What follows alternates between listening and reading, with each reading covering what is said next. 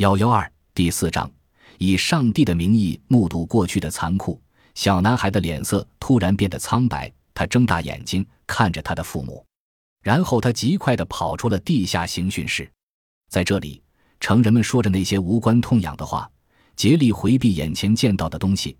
对这个小孩来说是不能忍受的，身临其境地目睹各种无法用言语形容的酷刑。即四百至五百年前，无辜的人们曾在这里所受到这些酷刑的折磨。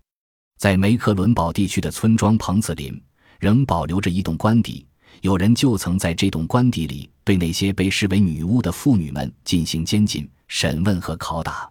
如今，游客们可以沿着窄窄的楼梯而下，进人地下刑讯室。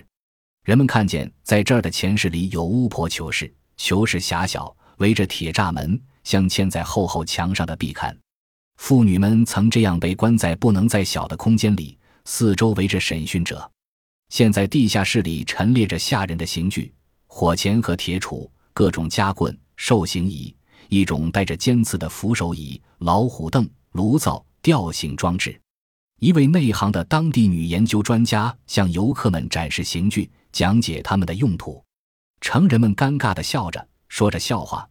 试图摆脱对目睹这些刑具时留下的难忘印象，只有这个小男孩用心地看着这些过去时代的遗留品，而且是唯一的一个做出加个健康人那样反应的人。他不能忍受，跑了出来。谁能忍受呢？这些东西被一而再、再而三的报道，以便借助人们的记忆和认识来医治过去留下的创伤。阿维拉的城墙建于一千零九十五至一千零九十九年。本集播放完毕，感谢您的收听，喜欢请订阅加关注，主页有更多精彩内容。